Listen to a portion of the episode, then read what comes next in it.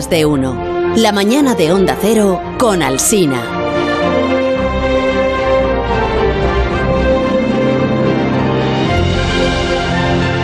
Bueno, ¿cómo estás, Alberto Aparici? Que no te he preguntado, discúlpame. ¿Estás bien? Muy bien, Carlos Alsina. Muy feliz de estar aquí con vosotros Muy compartiendo bonito este eso. espacio. Eso es muy bonito, ¿ves?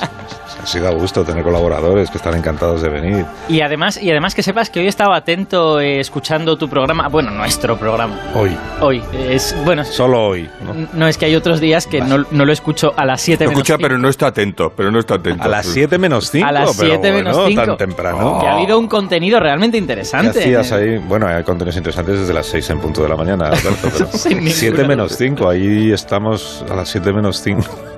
Dice dice el ingeniero que a las 7 menos 5 ha puesto publicidad. No, pero se refiere a lo de justo antes. A lo ¿no? que había antes de las 7 menos Pero 5. a lo de Fortea, lo de las efemérides. Lo de las efemérides de Ah. Fortea, efectivamente. ¿Y ¿Qué te ha llamado la atención? Pues que ha habido una que me ha gustado mucho y de hecho vamos incluso a citarla para que todo el mundo la pueda escuchar también a las 11 y 28, casi 29. A ver. 1880. Thomas Alva Edison patenta la lámpara incandescente.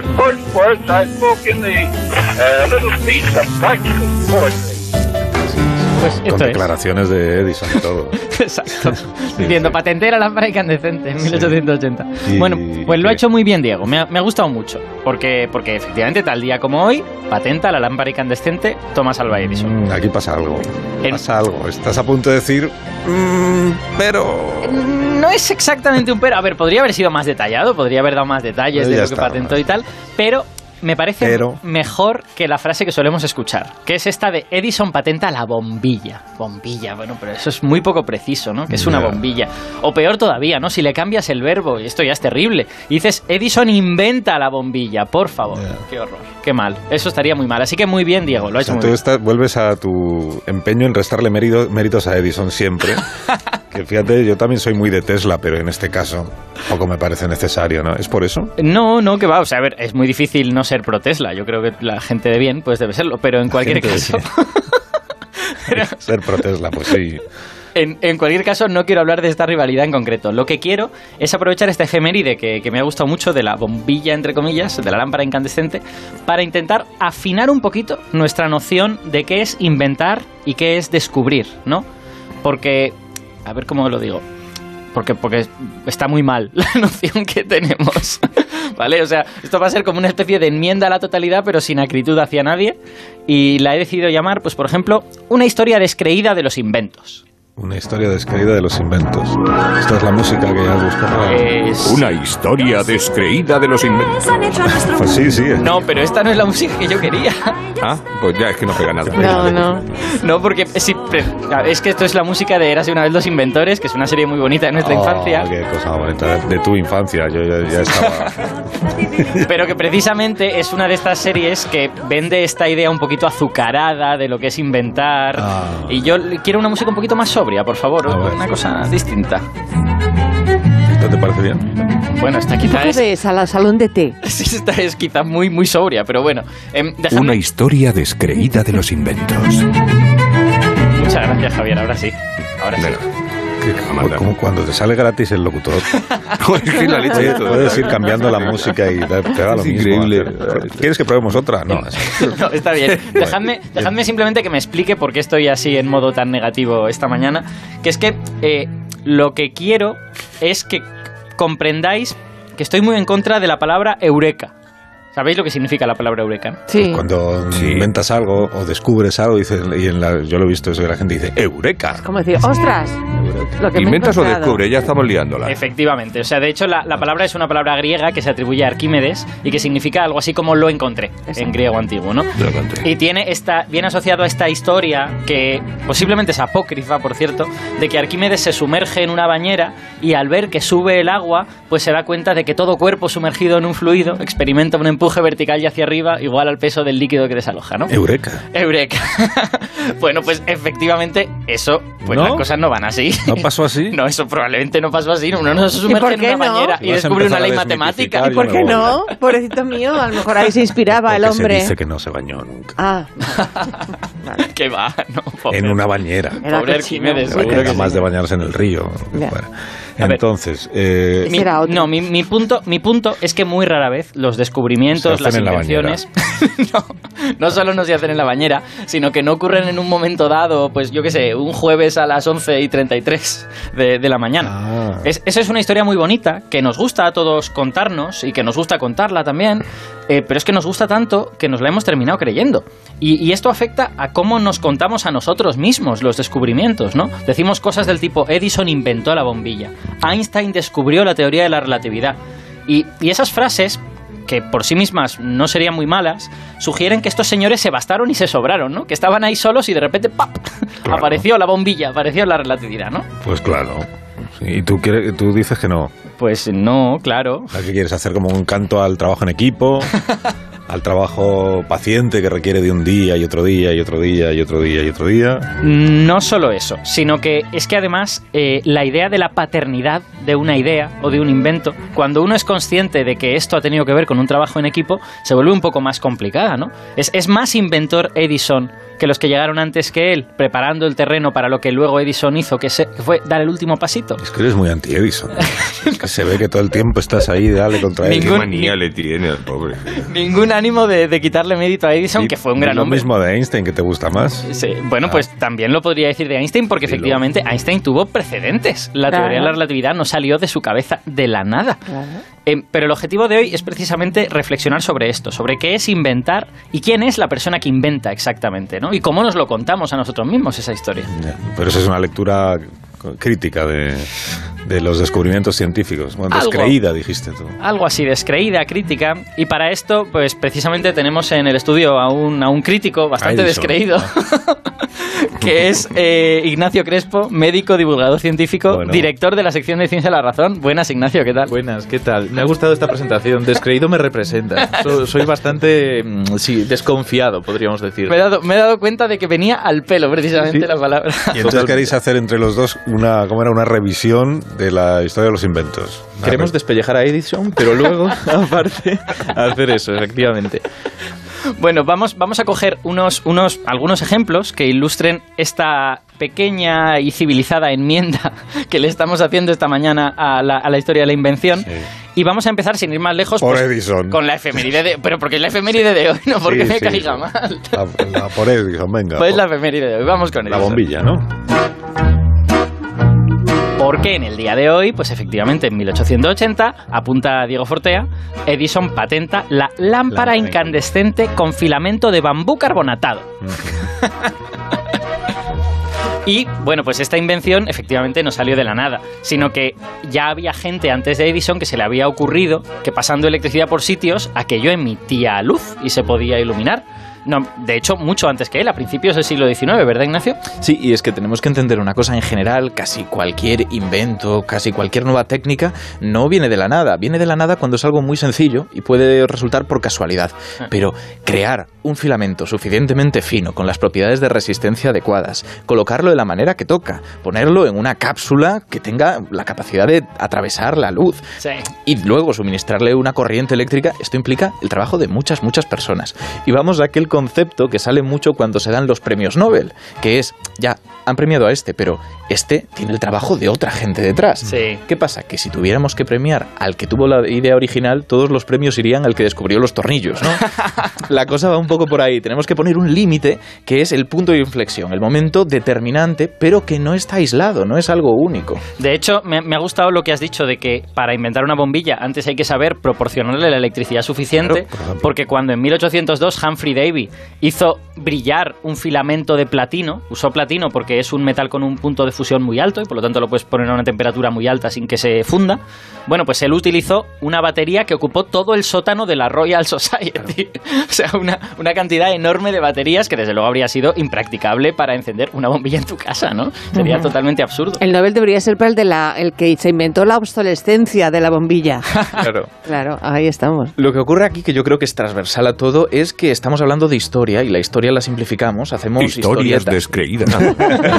Exacto, hacemos, hacemos historietas, ¿no? Tenemos esta frase de, joder, es que la actualidad es muy difícil de comprender, pero cuando la miramos con la perspectiva de la historia se simplifica. Se simplifica a veces porque nos quedamos con lo que interesa para que la narrativa tenga sentido, para que haya protagonistas, Sí. para que haya introducción, nudo y desenlace. Y con la ciencia ocurre exactamente lo mismo. Es muy fácil decir, pues fue Edison y punto, y ya está, porque todo lo demás es farragoso, tiene detalles que ayudan a comprender, pero que dejan difuminado el pozo, ¿no? Bueno, la historia de la teoría cuántica, por ejemplo, qué complicada, ¿no? O sea, se supone que la teoría cuántica empieza en el año 1900 con Max Planck, cuando Planck hace una un hace un pequeño calculito en el que descubre que parece que la luz no puede tener cualquier longitud de onda, sino que tiene que haber saltitos, que son los cuantos, ¿no? Bueno, pues Planck no entendió lo que estaba haciendo en su cálculo y fueron gente en los 25 años siguientes los que tuvieron que entender las consecuencias de lo que Planck había hecho, ¿no? La ciencia es injusta con sus investigadores, entonces, pero imaginaos que en el colegio la, asignatura de ciencias mm, eh, sería la enciclopedia británica. Pero- Sí, sí, claro, si en vez de decir Edison tuviera que decir todo lo que está dentro. Oh, Claro, madre pero. ¿sabes qué ocurre? Que no es que la historia sea injusta con los descubridores científicos, es que los propios descubridores científicos son injustos consigo mismos. Porque ¿qué ocurre? Y con los otros. Claro, lo que ocurre aquí es que era interesante para aquel que realizaba un descubrimiento quedarse con todo el reconocimiento, es decir, esto ha sido totalmente mío, ¿no? Sí, claro. Y ha llevado durante la historia a una serie de conductas mm, poco éticas, Legales. por decirlo así, en los cuales tenemos esas historias maravillosas, por ejemplo, de que Culé, que el nombre ya es Ah. bastante curioso, Que era muy del Barcelona, ¿no? Claro. Químico él que descubrió la estructura del benceno, una molécula muy importante para la industria. Dejémoslo ahí. ¿Cómo la descubrió? Según él, en un sueño donde soñó con unas serpientes que se mordían la cola y se enroscaban sobre sí mismas. Es precioso eso, ¿no? Porque, Pero- porque el benceno, para información del consumidor, es un anillo. Tiene, Claro. tiene forma de anillo. Entonces, que culé forma. sueña con serpientes que se muerden la cola y dice, ¡oh! y tiene la inspiración. Pero la realidad es que esto no pasó así. ¿Por qué lo dijo entonces? Porque era una manera de desenganchar su descubrimiento del de todos los anteriores. No se basaba en el conocimiento de otros químicos, era inspiración propia. Y esto ocurrió más veces. Así que somos injustos a veces con nosotros mismos. Efectivamente. Pero a, a Edison le reconocéis algún mérito en esto de la lámpara. Desde luego, o sea, quiero decir, en la, Al- la al his- final probó y probó y probó y probó hasta que dio con el material que le servía, ¿no? el- la historia de la Estoy lámpara. yo defendiendo a Edison, anda. Y a Tesla hay que defender también. A Tesla siempre. La historia de la lámpara incandescente pasa sobre todo por encontrar el material apropiado, porque to- estos hilos de platino que se usaban al principio estaban muy bien, pero el platino era muy caro y no era un material muy práctico para hacer esto. Al- la gente se dio cuenta de que si usaba carbonilla, si usaba algo carbonizado, ese carbón podía ponerse a temperaturas muy altas y también, eh, también brillaba, pero el problema es que se destruía muy rápido. Entonces, después de encontrar que el carbón era apropiado, había que encontrar un tipo de carbón que no se rompiese, ¿no? Y eso fue lo que descubrió Edison con este, ¿cómo era? Eh, filamento de bambú carbonatado, que es coger bambú, carbonizarlo, y como el bambú es muy duro, resulta que eso duraba bastantes horas encendido. Y hay otra cosa aquí, que es que esto nos suena histórico, ¿no? Muy remoto, pero está pasando todos los días en las secciones de ciencia de los medios. ¿Qué ocurre? Que es muy complejo. Aquí viene la crítica a los medios. Claro, yo- eh, el tema crítico a mí me pega, ya lo he dicho. Es muy difícil coger un artículo científico de máxima actualidad, artículo publicado en una revista científica, ya no hablo en medios generalistas, y saber extraer cuál es el paso que ha dado esa investigación que no han dado todos los anteriores. Tienes que estar súper al día. ¿Qué ocurre? Que por lo general quien los lee y tiene que comunicarlo se queda con lo más espectacular, que no suele ser lo que han hecho ellos, sino lo que ya está muy instaurado. Esto ocurre, por ejemplo, y últimamente es bastante actual dentro de lo que es la divulgación científica, con la fusión nuclear. Todo el mundo Sí. habla de vez en cuando, ostras, han creado un nuevo sol artificial. Bueno, esto está muy lejos de ocurrir, pero te dicen, no, se ha conseguido que el sistema para esa producción de energía suministre más energía de la que nosotros le tenemos que dar. Esto lo han repetido en octubre, en noviembre, hace unos días. ¿Qué ocurre? ¿Está pasando lo mismo una y otra vez? No, es que es difícil quedarse con el paso pequeñito, esa mínima contribución, pero muy determinante que han hecho esos investigadores. Por ejemplo, la última de todas, que ese sistema, si bien produce más energía que se le suministra, además resulta que es capaz de autosostenerse en el tiempo. Claro, lo cuento así y, y a quién le importa. Pero em, sí. ese es el paso, ¿no? Ese es el paso, es el detalle. Sí, de hecho hay un, hay un caso muy parecido que he visto, no recuerdo en qué medio fue, la verdad, no lo quiero decir para no, para no eh, fastidiar a nadie, eh, que vi un titular que era, se mide por primera vez la curvatura del espacio-tiempo. Y yo digo, uy, ¿cómo se va a medir? Sí, la- quiero decir, la curvatura del espacio-tiempo es como Einstein expresa la gravedad. Entonces, siempre que uno mide un campo gravitatorio, en realidad está midiendo la curvatura del espacio-tiempo. Solo tiene que coger una formulita para pasar de campo gravitatorio a curvatura. Y mirando el artículo, lo que es que se había medido por primera vez utilizando una técnica de interferometría con átomos, una cosa muy chula. Y yo tengo la sospecha de que ese titular no viene del periodista. El titular viene del científico, que dice, hombre, hemos medido por primera vez. Claro que sí, ¿cómo no vamos a haber medido por primera O de la vez? propia institución, que al final las notas de prensa van por ahí. Y hay otro ejemplo que yo creo que estaría muy bien dar, porque todo el mundo se relaciona con él, y es ¿qué hizo Darwin? Eso es una buena pregunta. ¿Qué hizo Darwin? Eh, iba en barco. Claro, no, a ver, esto es un girito, pero es que la gente dice, no, Darwin, la teoría de la evolución. Pero es que la teoría de la evolución, o al menos las ideas de la evolución, vienen de la Ah, antigua. Grecia. Desde Anaximandro ya está. Claro. Pero eso no quiere decir que Darwin no hiciera nada importante, ni muchísimo menos. ¿Qué hizo?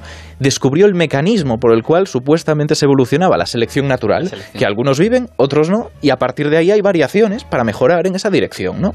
Ese fue el cambio, pero lo tenemos difuminado y al final Darwin es todo cuando es el momento intermedio, no diría ni final, porque hemos cambiado mucho desde entonces, que nos ha ayudado a entender cómo cambian los organismos. Oye, me viene bien que comentes a Darwin porque yo creo que hay un ejemplo biológico de esto que, que es muy interesante, que es el papel del ADN. O sea, hoy en día todos sabemos pues, que el ADN lleva los genes, que ahí está la información genética, que se hereda y todo esto. Pero lo que costó descubrir que eso era así y a quién atribuimos eso, porque muy a menudo, eh, pa- para mí al menos, porque supongo que me he criado en los años que me he criado, eh, el ADN está ligado a los nombres de Francis y Crick, que son las dos personas que identificaron que tenía una estructura de doble hélice.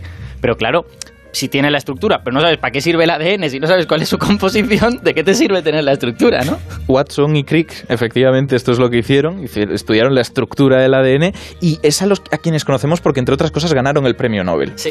Pero que, bueno, junto con Wilkins, pero ¿qué ocurre aquí? Que es el final de un recorrido. Porque para descubrir la estructura, primero tenemos que saber que ahí hay algo que hay que intentar desvelar, ¿no? El ADN tiene bioquímicamente tres momentos clave. Primero, donde descubre, pues, un investigador concreto, no nos vamos a poner ahora con nombres, que sería un caos, que algo tiene que haber en el centro de las células, en el núcleo, que sea común a todos los organismos y que sea capaz de transmitir la herencia, aquello que Mendel dijo en su momento. Sí. Luego un segundo Mendel paso- inventó las moscas. Exacto, también. y No, los inventó guisantes. los, los guisantes. Los guisantes.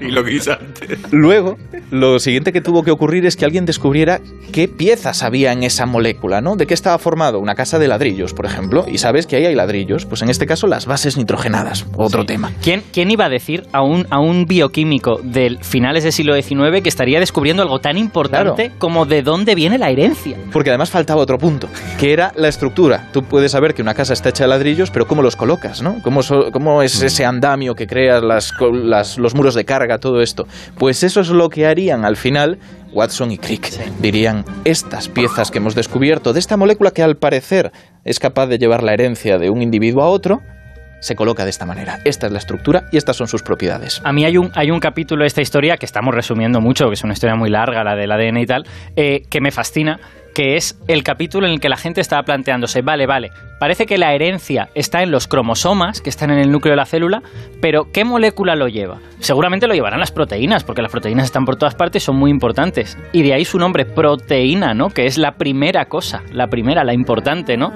Y hubo unos, una serie de experimentos en los años 40, de los de Avery, MacLeod y McCarthy, que lo que hicieron fue coger eso que había en el núcleo, retirarle todas las proteínas y ver si con eso que quedaba, que ahora sabemos que es el ADN, se podía transmitir información genética. Y demostraron que sí. Y a pesar de su demostración, el debate duró dos décadas más, porque la gente no se lo creía. La gente decía, pero ¿cómo va a ser eso del ADN? Hombre, las proteínas son lo importante. Porque eran escépticos como vosotros.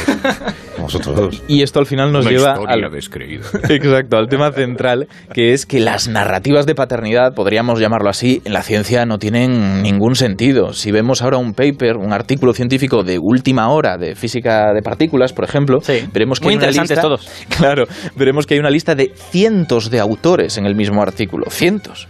¿Quién es el más importante? Bueno, sabemos que hay directores dentro de los departamentos, pero ahí están trabajando todos, y no un poquito, sino muchísimo. Y luego vamos a la bibliografía, que es todas las fuentes en las que se basan para llegar a esa conclusión. Y otros hay otros cientos, cada uno con sus cientos de investigadores. De- déjame, déjame que te diga una cosa relacionada con esto, muy breve. Muy breve. Las colaboraciones en física de partículas, que a veces incluyen miles de personas, eh, siempre publican todo monolíticamente, es lo que dice Ignacio, publican los 2000 a la vez. Entonces, cuando alguien le han de ofrecer un puesto de trabajo, imagínate que soy un joven investigador y que digo, oye, ¿puedo ir a trabajar a tu universidad en Australia? Los de Australia no saben cómo medir si esa persona es buena o no, porque está dentro del monolito. Entonces, la manera es hablar con la colaboración. La manera es, digamos, extraoficial. Le escriben a la colaboración y le dicen, esta persona, ¿qué tal está dentro de la colaboración? Tal y cual. Y gente dentro de la colaboración, en confianza, te dice, es un buen fichaje o no es un buen fichaje. Así que imaginaos al, al extremo que hemos llegado, ¿no? Con estas grandes colaboraciones. ¿Dejáis que hagamos una pausa, cortita? Sí. Y enseguida continuamos hablando de cómo era la narrativa de la paternidad. ¿no? Claro. Este. Pero eso nos va a complicar mucho la vida a los periodistas. claro. El, el titular de eh, fulanito de tal, padre de no sé qué, premiado con lo que sea. Yo tengo un titular que es científicos de todo el mundo descubren absolutamente nada. O sea, se pueden conseguir estas cosas. Ahora mismo continuamos. Más de uno en Onda Cero, donde al...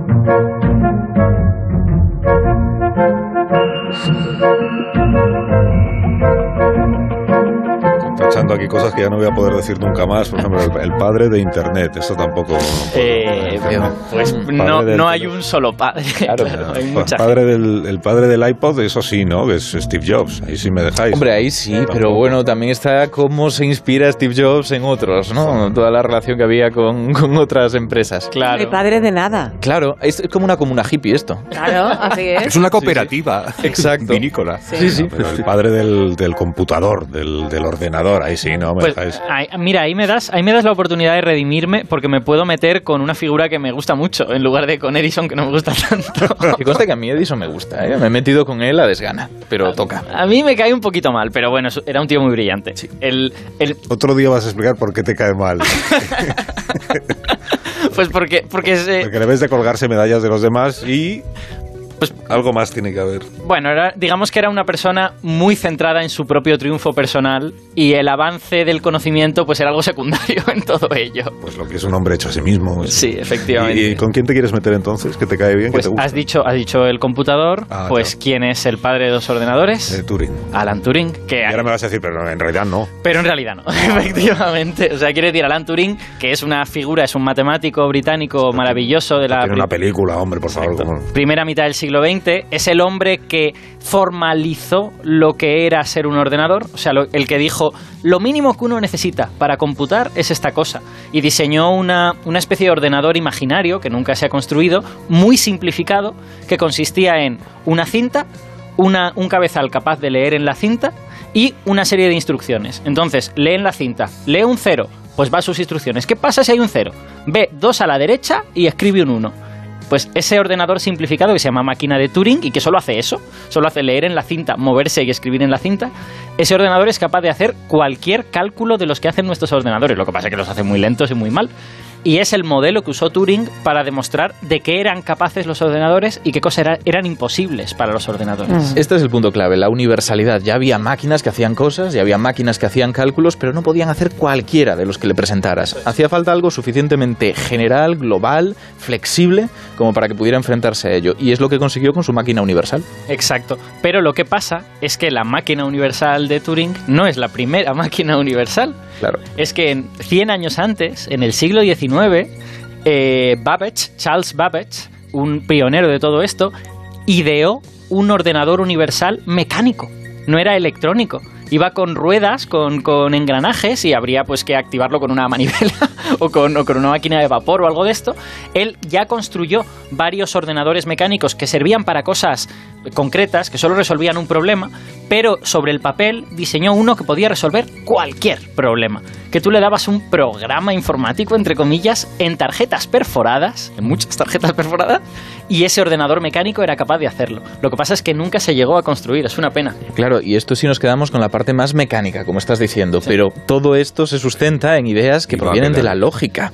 Ah. La lógica que ya desde Aristóteles tiene una revolución brutal y luego se hace más Aquí Ignacio matemática. tirando la, tirando la rama filosófica Claro, del asunto. pero luego más adelante esto se formaliza matemáticamente con otra serie de mentes muy importantes como podían ser pues Bertrand Russell y compañía que deciden llevarlo a un punto súper objetivo, súper claro que los ordenadores tienen que utilizar. Este es el punto importante, es como haber diseñado el vocabulario con el que nosotros hablamos. Pues alguien tuvo que hacerlo para los ordenadores, fue muy mucho antes de esta parte mecánica, al menos el vocabulario más rudimentario, y se merece también un reconocimiento. Así que, ¿dónde trazamos el punto? Es más, fíjate eh, que hemos, hemos dado toda la vuelta al círculo, ¿no? Porque efectivamente Turing se inspiró en gente como Bertrand Russell, no sé si colaboró, pero digamos estaba en contacto con cosas como las que hacía Gödel, también- que también fue otro, otro lógico importante. O sea, en realidad Turing lo recordamos como el padre de los ordenadores, pero su trabajo fue en matemáticas muy abstractas. O sea, lo podríamos recordar como una persona que aportó a la lógica Es matemática. que él se consideraba matemático, eso es lo importante. Claro, Cuando claro. le llamamos el padre de los ordenadores, el padre de la computación, si bien ha tenido una gran importancia,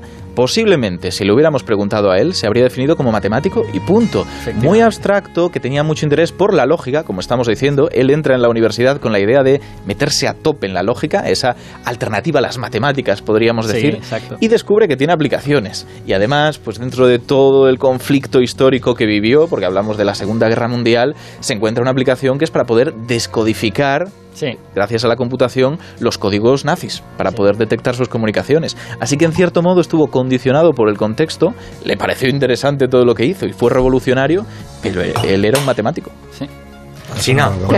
Roto- Hemos Sí, se ha roto Por alusiones, días, espérate Ignacio. que está Hola, matemático, que se me había olvidado a mí, que está en línea. Es Hola, verdad. Luciano. Hola, Ignacio, ¿qué tal? ¿Qué tal? ganando de la sección Aparici, la apruebo, me encanta. Bien, bien, de genial. matemáticos, A los pelos de punta, ya sabéis. Y tengo que, me gustaría puntualizar simplemente, habéis hablado de la película, así transversalmente, Sí. de Imitation Game. Sí. Que tengo que decir que yo creo que es la única película que está bien traducida al castellano, que es mejor que, la, que el nombre original, ya que la película no habla del juego de la imitación, no habla del test de Turing, sino que habla precisamente de descifrar enigmas. Habla Sí, precisamente sí. de este poder computacional y bueno, fue una muy buena traducción como, Ya sabes que... premio a, a esto. Ya sabes, Santi, que luego el rigor social es otra cosa en la película, ¿no? Que cómo presentan a Turing y sus más y sus menos y el tema de la homosexualidad y cómo se condenó, eso no lo tratan tan bien, pero efectivamente el título es bueno. Sí, además la película es un poco torticera en el sentido de que ponen a un antagonista militar que no quiere que se construya la máquina de Turing bajo ningún Sí, concepto verdad. cuando en realidad los militares eran los primeros interesados. Pero porque O sea, que lo único bueno de la peli es el La título.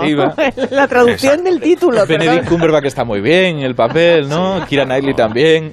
Bueno, El guion consiste en eso, Aparici. Bueno, el guión- es una ficción, tienes que encontrar... es pues, una el- peli. Claro, Claro. El, el antagonista, pues se llama el antagonista, el obstáculo que hay que superar, en fin. Bueno, ahí eh, a- esto, este sería un debate de, de creación de narraciones, Conflicto. pero el problema es utilizar personajes históricos para contar cosas que realmente no vivieron esos personajes. Bueno, ese, sí es, ese es un debate más de cultureta, fíjate. Hasta qué punto la ficción tiene que ser fiel cuando aparece un personaje real a lo que realmente sucedió. Exacto, ¿Y dónde ponemos ahí el límite? Por utilizar la Exacto, misma porque, pregunta porque vuestra, no está prohibido ¿eh? y no debería estarlo, No, pero hay límites.